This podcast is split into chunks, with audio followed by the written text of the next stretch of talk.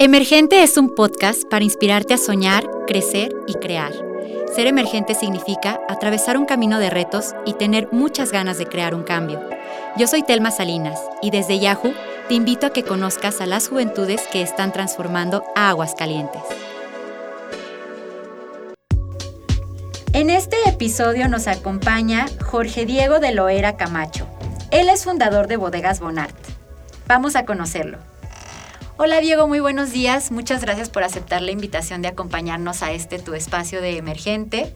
Estoy muy contenta de que nos puedas hablar de ti y de tu proyecto, así que por favor cuéntanos quién es Diego, cómo te defines, qué es lo que estás haciendo.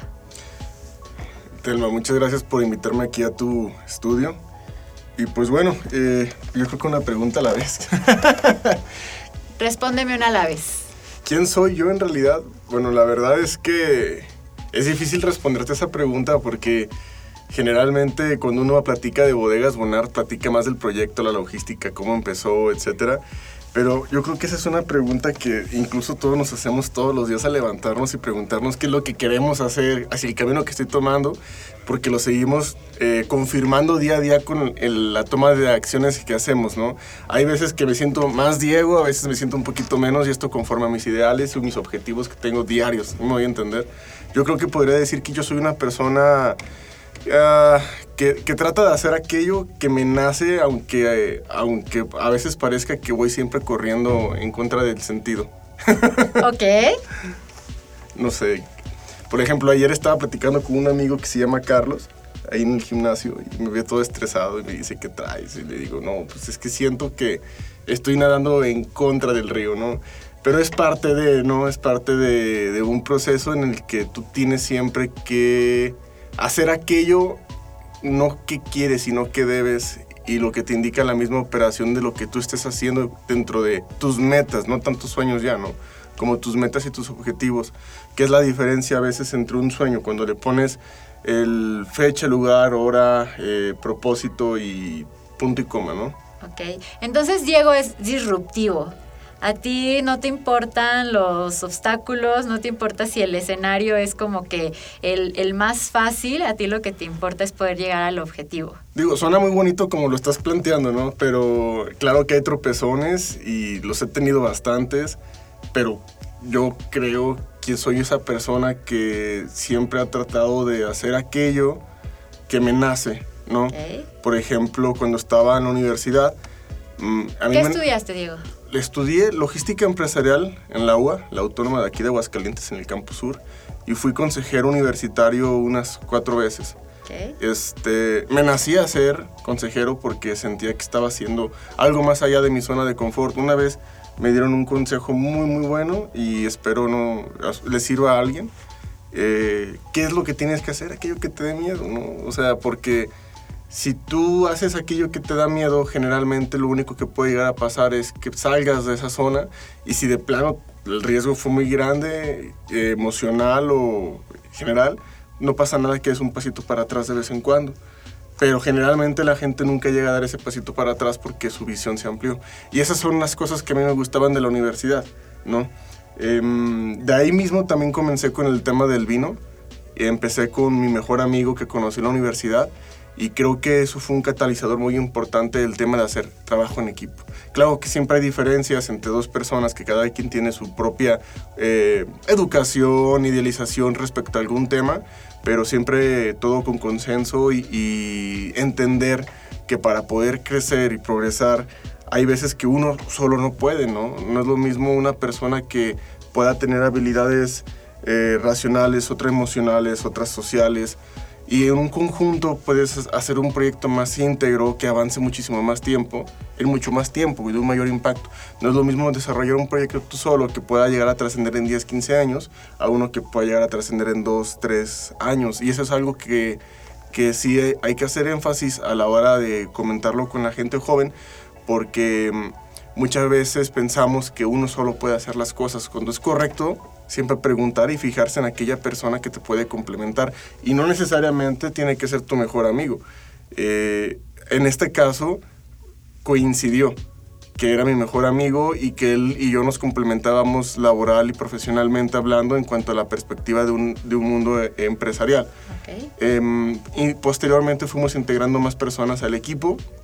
Hay muchos que se han retirado lastimosamente, hay muchos que se siguen incorporando y seguimos con las puertas abiertas, haciendo énfasis en que siempre estamos integrando personas nuevas, jóvenes, este, con ideas que me contradigan a veces, que lo contradigan a él, porque más que nada buscamos esa proactividad y que nos demuestren que estamos equivocados, porque de nada sirve un equipo que a todo te diga que, sí, ¿sí me voy a entender? Claro, sí, necesitas tú que a ver, no podemos ser especialistas en todo mm. Y tampoco sabemos hacer todo. Entonces lo que necesitamos es un equipo que nos nutra todas esas áreas de oportunidad y que nos ayude a alcanzar el máximo potencial posible. Ahora sí, cuéntame por favor toda la historia de cómo nace este proyecto, eh, cuáles fueron los baby steps, que, cómo inició y en dónde está ahorita y platícame cómo ha sido esta experiencia. Me, me un poquito, ¿verdad? de quién soy yo al equipo. Es que en realidad es parte de quién eres y eso es bien natural, si somos lo que hacemos. Claro. Pues mira, Bodegas Bonard eh, es difícil de ponerle una fecha de inicio porque yo creo que esto comenzó desde antes de que yo naciera, paralelamente a otros proyectos, como bien dice, ¿no? Los caminos se cruzan y tenemos ya una cita con el destino con todas las personas. Empezando por el lado de mi familia, mi papá estudió la vitivinicultura en Francia, en, Montpellier. Este, y él regresa a México por ahí de los 80s. Y se encuentra con un contexto nacional en crisis en cuanto a la industria vitivinícola por muchos factores, ¿no? Tanto externos, internacionales, que son exógenos, tanto como internos, que son del mismo sector en el mismo estado.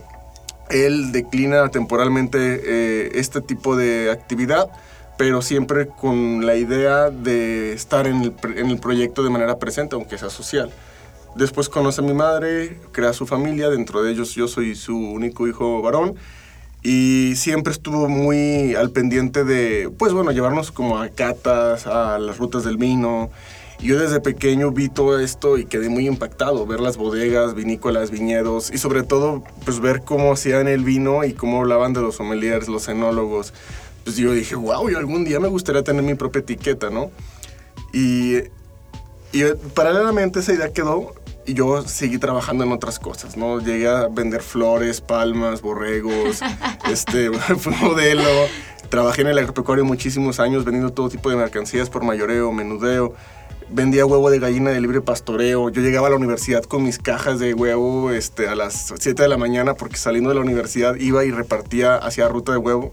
No decía que era orgánico porque se trataba de certificarlo, lo cual era un tema muy complicado, pero sí vendía el huevo en 4 pesos, hacía una ruta de distribución y llegué a tener hasta 600 gallinas en sociedad con otro señor de un rancho que criaba bodegas, borregas, perdón, y que estaba ya un poquito tronado por el, el, el tema económico, administrativo. Total, la verdad es que una vez me hicieron una pregunta si yo me veía trabajando en eso toda la vida y la respuesta era no. Y obviamente también el ciclo productivo de una gallina que se trata de que sea de libre pastoreo es muchísimo diferente a una gallina que está en ciertas condiciones, ¿no? Que son las industriales en una granja avícola, por ejemplo. Y la verdad, mejor le dedico a ello a eso, me dio mucha tristeza. Y, fue ahí cuando comenzó el tema de bodegas Bonart. Dije, ahora que sigue, hay un dinero ahorrado y vimos la oportunidad de comenzar en el centro de valor agregado rentando un tanque literalmente. Y con un solo año que rentamos un tanque y pudimos conseguir proveedores de materia prima, porque en ese momento ni viñedo teníamos, este, comenzamos con nuestra primera etiqueta en el 2018. En el 2018 sacamos nuestro primer vino en el 2019 para la Feria del Vino y queso de Juan Dávalos en el 2019 exactamente o sea, prácticamente ya el siguiente año. Y a partir de ahí nosotros comentábamos que ya necesitábamos emigrar a nuestras propias instalaciones. Y fue ahí cuando yo le pregunté a mi papá, oye, ¿me das la oportunidad de tomar esta bodegón? Al principio nomás era meter unas barricas, ¿no? Porque ya me las quería llevar para acá, quería hacer mis propios recorridos, quería esa libertad, ¿no? Y yo dije, pues con que ponga aquí las barricas con vino ya se ve nice, ¿no? Pongo unos cuadros de arte y, aquí, lo arreglo bonito. Sí, exactamente. Y, de unas barricas se convirtió en un cuarto frío tipo cava, porque la verdad hacer una cava era un gasto que me cotizaron y yo a los, no sé, yo sí de, pues de dónde saco ese dinero. Pero la idea es de que, a ver, pensé, ¿qué es una cava? ¿no? Es un lugar con un ambiente controlado donde tienes que tener inocuo, no contaminación, oscuro, con una temperatura y una humedad controlada pues es como un refrigeradorcito, ¿no? Entonces se me ocurrió hacer como un cuarto con triple dentro de ese mismo lugar. Le puse un mini split, le puse poliuretano para aislar la temperatura y le puse un, medidor de humedad y temperatura y hice un sistema en el que puedo controlar la humedad de una mejor manera para evitar que las barricas se resequen. Entonces ya tenía una cava funcional. A lo mejor no es la más bonita, pero era una cava funcional. Pues estoy emprendiendo ya el día que tenga millones. ¿Cuántos años tenías, Diego, cuando tú dijiste, voy a hacer mi cava como tú la dices, funcional, que me sirva 23 años, yo creo, 22. Ahorita tengo 25. Y, y, entonces, unos 22 yo creo. Y estaba en la universidad, salía de clases, iba a ver proveedores, comprar, etcétera, etcétera, ¿no? Y luego el, tema aquí es que un amigo de la familia, el doctor Edgar, tenía ya un proyecto también semi-desarrollado. Digo, aquí hay que darle crédito a, todo el que se lo merece, ¿no? Mi papá también ya estaba involucrado desde un principio asesorándome. Claro, claro que la verdad, mi papá, honestamente, dolosamente, eh, me decía que esto no iba a funcionar. O sea, él bajo su experiencia de los ochentas me decía, Diego, esto solo te va a hacer alcohólico. y yo de, pero ¿por qué me dices eso? y él me decía, es que búsquete un empleo de verdad. Y, a mí eso era algo, que me hacía estar en crisis. Digo, te comento algo muy personal, algo que generalmente no le digo a, la gente, pero tú me estás preguntando y creo que tu audiencia se merece saber, porque posiblemente alguien que nos esté escuchando, sus propios padres les podrán dar algún mal consejo a veces. Y esto, ojo, quiero destacar, eh, y algo que a veces le digo a mis amigos, los papás siempre van a querer lo mejor para nosotros, siempre. Y yo creo que los que van a ver más por nosotros mismos, a veces que hasta por nosotros mismos o cualquier otra persona, sea tu pareja o sea tu, hasta tus propios hijos van a ser tus padres. Pero que esto sea así no significa que ellos estén siempre en lo correcto, ¿no? Hay veces que ellos mm, por su generación o por X o Y cosa no ven cosas que tú ya alcanzas a percibir a una edad un poco más madura. Entonces yo considero que ese fue mi caso. Yo dije, pues no tengo hijos, este no tengo necesidades así tal cual como, como una hipoteca o pagar deudas. Entonces lo peor que puede pasar aquí es que haga buenas relaciones, que le intente y mejor me quedarme con él. Bueno, lo intenté y a ver qué hago o de plano renunciar, pero no quedarme con la espinita de nunca haberlo hecho. Entonces las cosas las fui desarrollando de tal manera en la que mi papá me daba como de, ah, pues bueno, ya lo de la cava, pero yo te digo que eso no da. Y él se fue involucrando poco a poco cada vez más, diciendo, bueno, esto ya, va funcionando, pero ya se ve como un hobby un poquito ya con, con más solvencia, con más este, pies, ¿no? Y cabeza. Al punto en el que él ya se integró de manera correcta en, en el proyecto, junto con Marcelino, yo y el doctor Edgar, que es muy amigo de la familia, que es doctor, él tenía ya un viñedo que pues como gusto eh, plantó, lo importó desde Francia y es un viñedazo padrísimo porque lleva una gestión no tanto enoturística, sino funcional. A veces cuando uno va a un viñedo se da cuenta que los viñedos están así espectacular, simétricamente hablando, pero que eso sería un problema para el control de fauna y flora. Bueno, que ya me estoy metiendo en otros temas, pero que la verdad él lo sabe manejar de pe a pa dando al final lo que queremos, una buena uva para hacer un muy buen vino, que es lo que estamos haciendo actualmente. Pero recapitulando más internamente, este, ya estamos este, haciendo un proyecto más consolidado, al punto en el que pues, mi padre ya forma parte de, ya lo ve más o menos bien, claro que tenemos nuestras diferencias, pero ya ha emigrado de ser una cabita eh, en una bodega de mi casa, que es su casa. Gracias. Que creo que eso es algo muy distintivo de Bodegas Bonat, porque aquí en México tenemos la perspectiva de una vinícola, pues así, de, choncha, ¿no? O sea, vamos a las vinícolas de Baja California, de allá de Valle. Sí, de hermosas. Y ves el cielo, ves este... Caché. Sí, ves y dices, wow, esto es un mausoleo, o sea es, un mausoleo a, la enología. Pero contemplando que hay muchos proyectos distintos también que nacen desde cero, como es nuestro caso, o como las vinícolas europeas que son el vino de la casa, que la misma familia tiene su propia terroa, su propio terruño, tienen su propia instrumentaria y hacen el vino de la casa ellos mismos para ellos mismos. Ahora nosotros lo estamos llevando de una manera híbrida, tenemos nuestro propio terruño en sociedad y nosotros en mi casa, que es su casa, tenemos de las cavas, las prensas, filtros de espalilladora, o sea, tenemos todo el sistema de producción y de comercialización nosotros mismos, que es algo muy sorprendente porque generalmente quien maneja estos dice que un negocio es un viñedo, un negocio es la producción y otra cosa es la comercialización, porque es muy cierto, es muy complicado. Hay que dedicarse de lleno a cada una de estas cosas.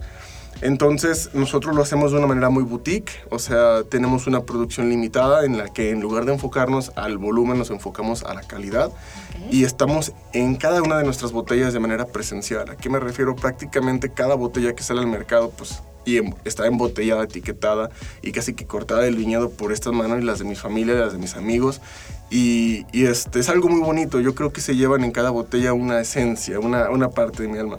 Me ha tocado ver en eventos y personas que dicen, ah, conozco el vino Bonart y es algo muy bonito que dices, ah, mi proyecto ya, ya alcanzó de manera de manera indirecta a aquellas personas que ya se me empiezan a cruzar en mi camino.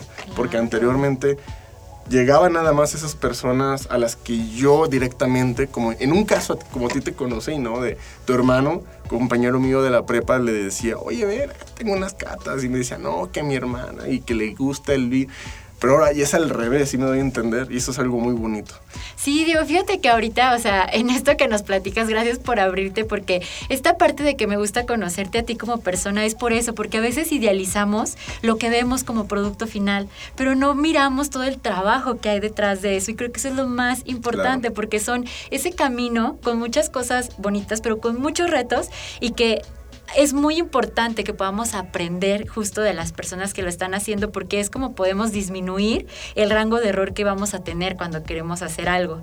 Y esta parte que nos comentabas de tu papá la voy a retomar porque es muy común, fíjate que me lo han platicado justamente eh, varios emprendedores el hecho de decir, es que tener que tomar una decisión, de decir, a lo mejor no te voy a satisfacer con esto, pero de verdad es mi sueño y lo quiero hacer y lo voy a dar todo por el todo. Es bien difícil y no cualquier persona se anima a decir, me la voy a jugar y me la voy a aventar porque sabemos a quién se lo estamos diciendo, ¿no? Yo, yo creo que hay que hacer conciencia para tomar ese tipo de decisiones. Yo me acuerdo que otro tipo de crisis que tomé cuando estaba en la universidad era el camino de la independencia, o sea, más bien como el camino de, decir, valgo por mí mismo, lo que haga y lo que no haga es mi propio criterio, o el camino eh, de buscar un empleo seguro, entre comillas. Pero así, analizando a grosso modo, pues yo soy feliz con la decisión que tomé, porque a final de cuentas, digo, en este mundo ocupamos todo tipo de personas, tanto quien genera empleos como quien quiera sus empleos. Pero aquellas personas que escuchan y que están también en ese dilema, yo creo que el consejo que les puedo decir es que no hay empleo seguro. Tú el día de hoy sales con un título universitario y ya es como lo mínimo. Y cada día están saliendo personas más actualizadas y en las empresas las, las, leyes laborales, o sea, ya no son tan amigables como lo eran anteriormente con pensiones, jubilaciones, como, como, como anteriormente era muy padre. Y ahora pues ya no te quieren generar antigüedad y cosas por el estilo y por muy buena persona que seas, eh, hay una persona siempre más fregona que tú en tu ámbito, más joven, que, que va a costar menos posiblemente para una empresa y al final de, de, cuentas, esta es mi perspectiva, somos un recurso humano, ¿no? Y yo prefiero ser ese recurso humano de mi propia empresa que me genere mi propio valor, porque a final de cuentas prefiero depender de mis propias decisiones internas. O sea, si me va bien hoy, me va bien hoy por mis propias decisiones. Si me va mal mañana, es por mis propias decisiones. A dejárselo a una persona externa, de si le caigo bien, le caigo mal, hubo un cambio en la política, un recorte, cambio de jefes. Entonces, esa, esa decisión fue difícil más que nada porque cuando yo em, salí de la universidad, este, estaba en el proceso de, pues, ¿dónde vas a hacer tus prácticas? Y muchas personas ya tenían como, como bien visualizado de que aquí me voy a quedar. ¿En dónde? Aquí las voy a hacer para tratar de quedarme en un buen puesto. Y yo lo vi a muchos amigos que, que de verdad me dio mucho gusto que, por ejemplo, de que me dijeron, no, pues aplica a tal empresa alemana, que automotriz. Y ya salí y este, tengo ya un sueldo bien, un, un número bien para un recién egresado arriba de 16 mil, 15 mil pesos libres, ¿no? Y dices, wow, wow. Y yo, pues yo me las liberé, yo me las autofirmé, yo me las todas las mañanas, reviso mi Google Calendar, hablarle a tal persona, cobrarle a tal persona, etiquetar, embotellar, cobrar tal evento, ahorrar para tal cosa, etcétera. Y dices, ay. Pero el otro lado de la moneda, moneda fue cuando llegó la pandemia, estaba en, ese, en esos meses, hace dos años exactamente. Dos años. Este, pues esa persona que ya estaba casi que contratada, pues fue de las primeras que fueron para afuera, ¿no? Desafortunadamente. Y a empezar otra vez de nuevo. Y yo seguía mi proyecto, evolucionándolo y modificándolo. Y, y esa, esa, es una de las cosas importantes que yo valoré. Digo, esto es mío. ¿Sí me voy a entender? Sí. no, y sabes, perdón, hay muchos pros y contras en esto que nos estás mencionando y justamente hablábamos que cada persona tiene capacidades, habilidades y una percepción de cuál podría ser su máximo desarrollo personal y que es completamente libre de hacerlo, pero que lo tiene que abrazar para que realmente esté dando su máximo potencial, ¿no? Entonces, eso, es algo bien importante y justo voy a retomar... Eh, como dices, yo te conocí de una cata que fui y que la que mi hermano me, me, hizo saber. Y a mí me gustó muchísimo la experiencia, ¿eh? Ahí recuerdo que fue en el 2018 y estabas por sacar tu primera producción. Eh, eh, eh, ahí nos contaste como que el proyecto, cómo estaba y todo.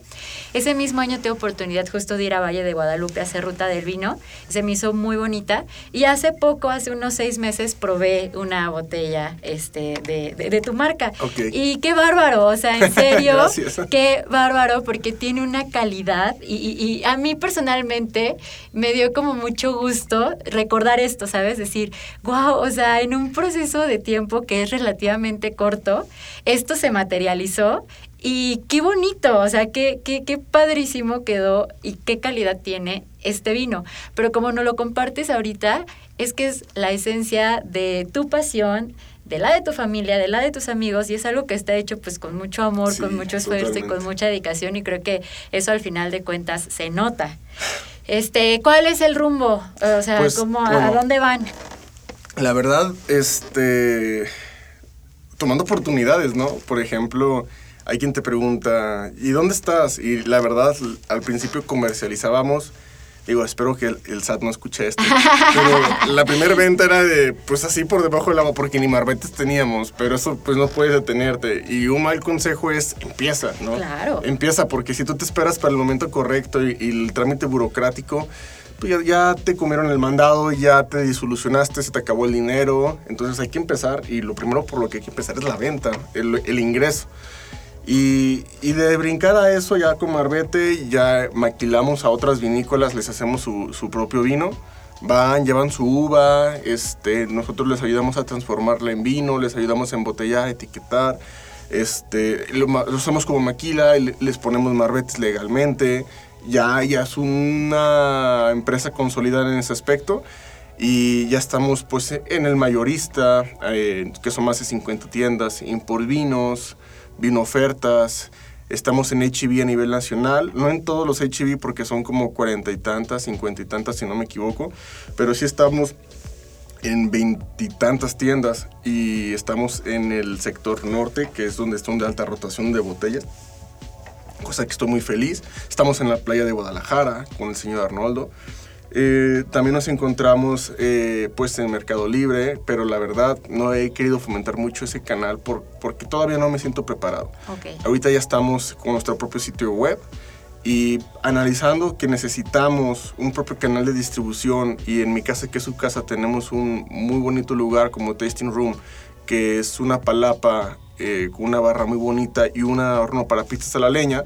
Nosotros empezamos con maridaje con chocolates, para cada vino y luego lo evolucionamos hacia una cocina de horno a la leña, con pizzas a la leña y algunos cortes a la leña y llegó al punto de tal demanda que tuvimos ya ahora la necesidad de abrir una terraza, por decir decirlo, contemporánea, eh, que es cocina eh, pues un poquito más jovial, aquí en el centro de la ciudad.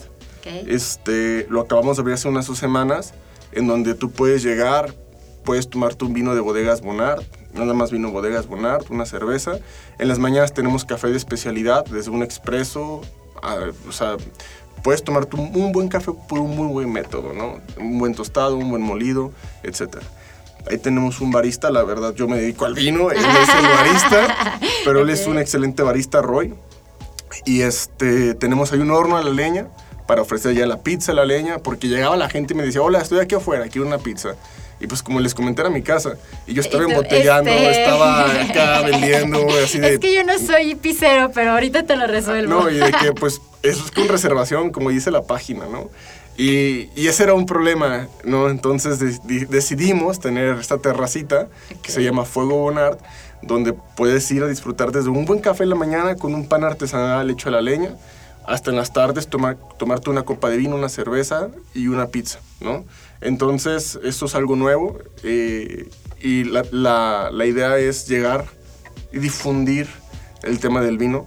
Yo creo que nosotros no estamos todavía en ese momento de decir, yo quiero hacer una producción de vino a gran escala industrialmente, porque pues eso es mucha inversión económica y a la vez también podremos llegar a sacrificar un poquito la calidad del producto.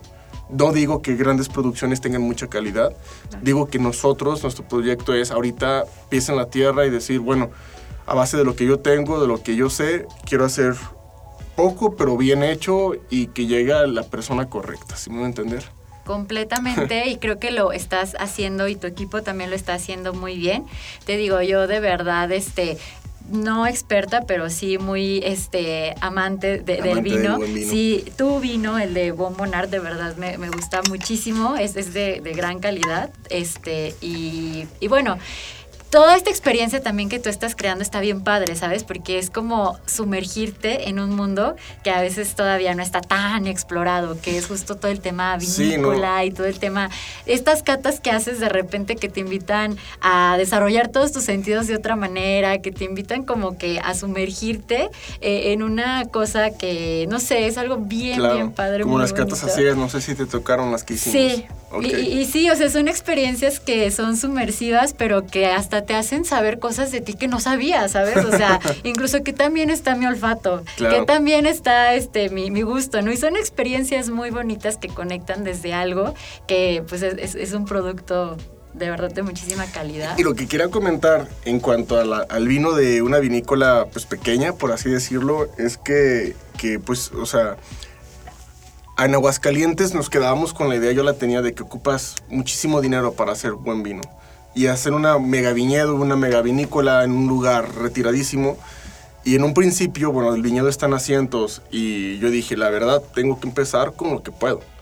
Y al principio mi, mi necesidad era una necesidad de, separar eh, en ubicación el viñedo a la vinícola. Pero luego se volvió una fortaleza el simple hecho de decir, mm, a diferencia de mis competencias, que son mis amistades, nos llevamos muy bien aquí en Aguascalientes, eh, eh, pues para otro viñedo y otra vinícola tienes que recorrer, eh, pues imagínate, un sábado desde temprano te tienes que programar, tienes que tomar carretera, tienes que viajar, llegar, pues tienes que tomar más o menos y tratar de no excederte porque pues hay que regresar de noche en carretera. Entonces se te iba todo el día y era un viaje o un recorrido nada más una noche. Yo les decía, vayan, conozcan lo que quieran conocer de Aguascalientes, pero aquí yo los espero en la mancha urbana. Si quieren pueden tomar un Uber desde aquí, lo que ustedes gusten. Y viñedos, pues sí, tenemos recorridos en los viñedos y con mucho gusto se puede programar, pero si ustedes quieren una experiencia de alto valor sin necesidad de tomar carretera, aquí estamos a sus órdenes, ¿no? Y, y bajo la misma idea es, bueno, ahora que ya tiene bastante volumen, emigramos hacia enfrente de la universidad con esa terraza para, para servicio delivery. ¿No? Que ya ahorita por, ya estamos dados de alta en Didi, me parece que están por verificar nada más la cuenta. Y en las otras aplicaciones también estaremos. Perdón, Rappi es la que ya está nada más por verificar, pero también por teléfono estamos dando muchas entregas a domicilio en cuanto a pizzas y botellas de vino como bodegas Bonard, cosa que sí podemos. Ya como Fuego Bonard y todo eso todavía seguimos en trámite. Ok. No, pues ahora sí que este acercamiento que nos estás ofreciendo está padrísimo, Diego. Muchas gracias por todo lo que estás haciendo y muchas felicidades. Gracias. Se nos acaba el tiempo, pero antes de concluir y de despedirnos, quiero que por favor me digas cuál es tu consejo para las y los emergentes que nos escuchan y que como tú tienen una idea, tienen un sueño y una pasión por construir y hacer su sueño realidad ¿tú qué les dices que tienen que hacer para que eso esté más cerquita de ser posible? Pues yo creo que es, es que son muchos consejos. Por ejemplo, yo creo que lo que más nos detiene a veces es el dinero. El pretexto de no tengo dinero. Y hay proyectos muy grandes que requieren mucha inversión.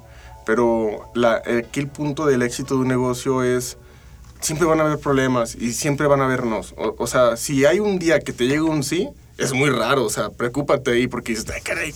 O sea, o sea, aquí hay algo raro, o sea, a lo mejor es una trampa o algo, ¿qué onda? A veces tienes buena suerte y, te toca una puerta abierta fácil, ¿no? Pero normalmente siempre va a ser un no. Entonces hay que acostumbrarnos a los no. La, aquí la cuestión de, la, de la diferencia entre el éxito y no es el no quitar el dedo del renglón, la resiliencia. Aunque tú creas que no, tú hazlo. Y si es por el dinero, encuentra el cómo porque ya tienes el por qué, ¿sí me voy a entender? Que es lo que tú quieres. Y a final de cuentas, un proyecto yo creo que empieza a perder sentido cuando tú pierdes la brújula y piensas que la finalidad de un proyecto es la, la generación de la riqueza económica.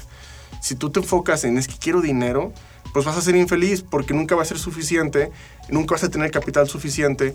Y, hay veces que un negocio, o sea, el progreso no es lineal, es subes, bajas, caes, crees que estás en bancarrota, de repente te cae un pago, pagas nóminas, pagas impuestos.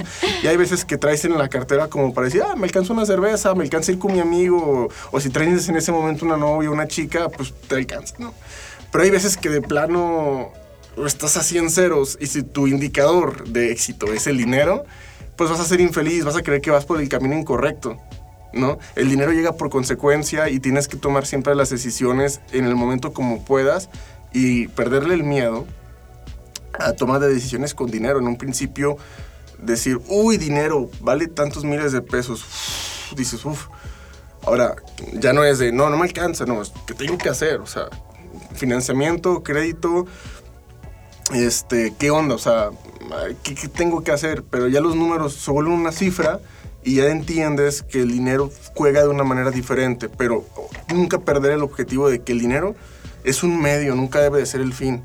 Si es el fin, estás perdido totalmente, porque todo, todo tu esquema, tu objetivo y tu manera de tratar a las personas, a, tus empleados, a tu empresa, va a ser pues una corrupción. O sea, vas a corromper el fin último que es dar un valor agregado a la sociedad. Si, hacer dinero fuera el, último objetivo, eh, pues entonces vas a terminar dando un producto que no va a poderse distinguir dentro de los demás.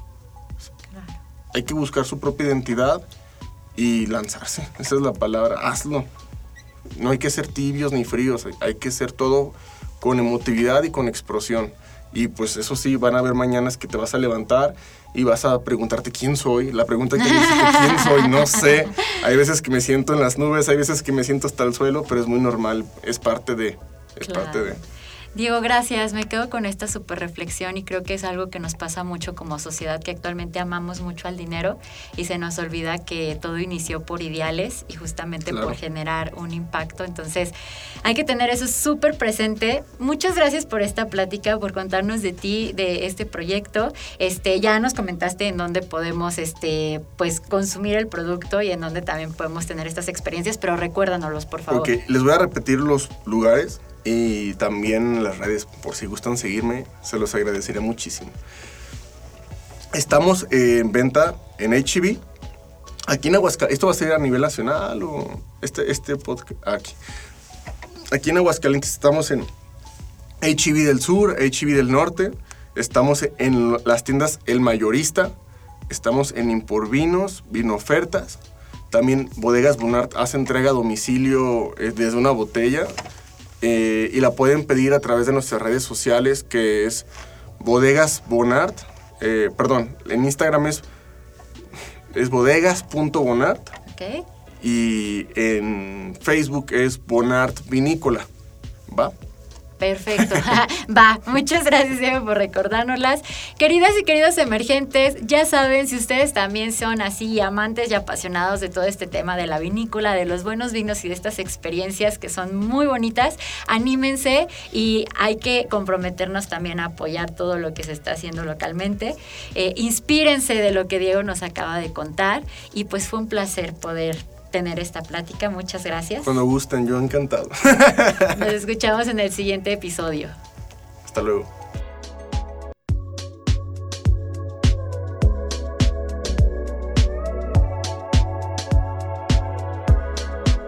Muchas gracias por sintonizarnos. Te invitamos a que no te pierdas nuestro siguiente episodio de Emergente. Recuerda, el cambio lo haces tú mismo.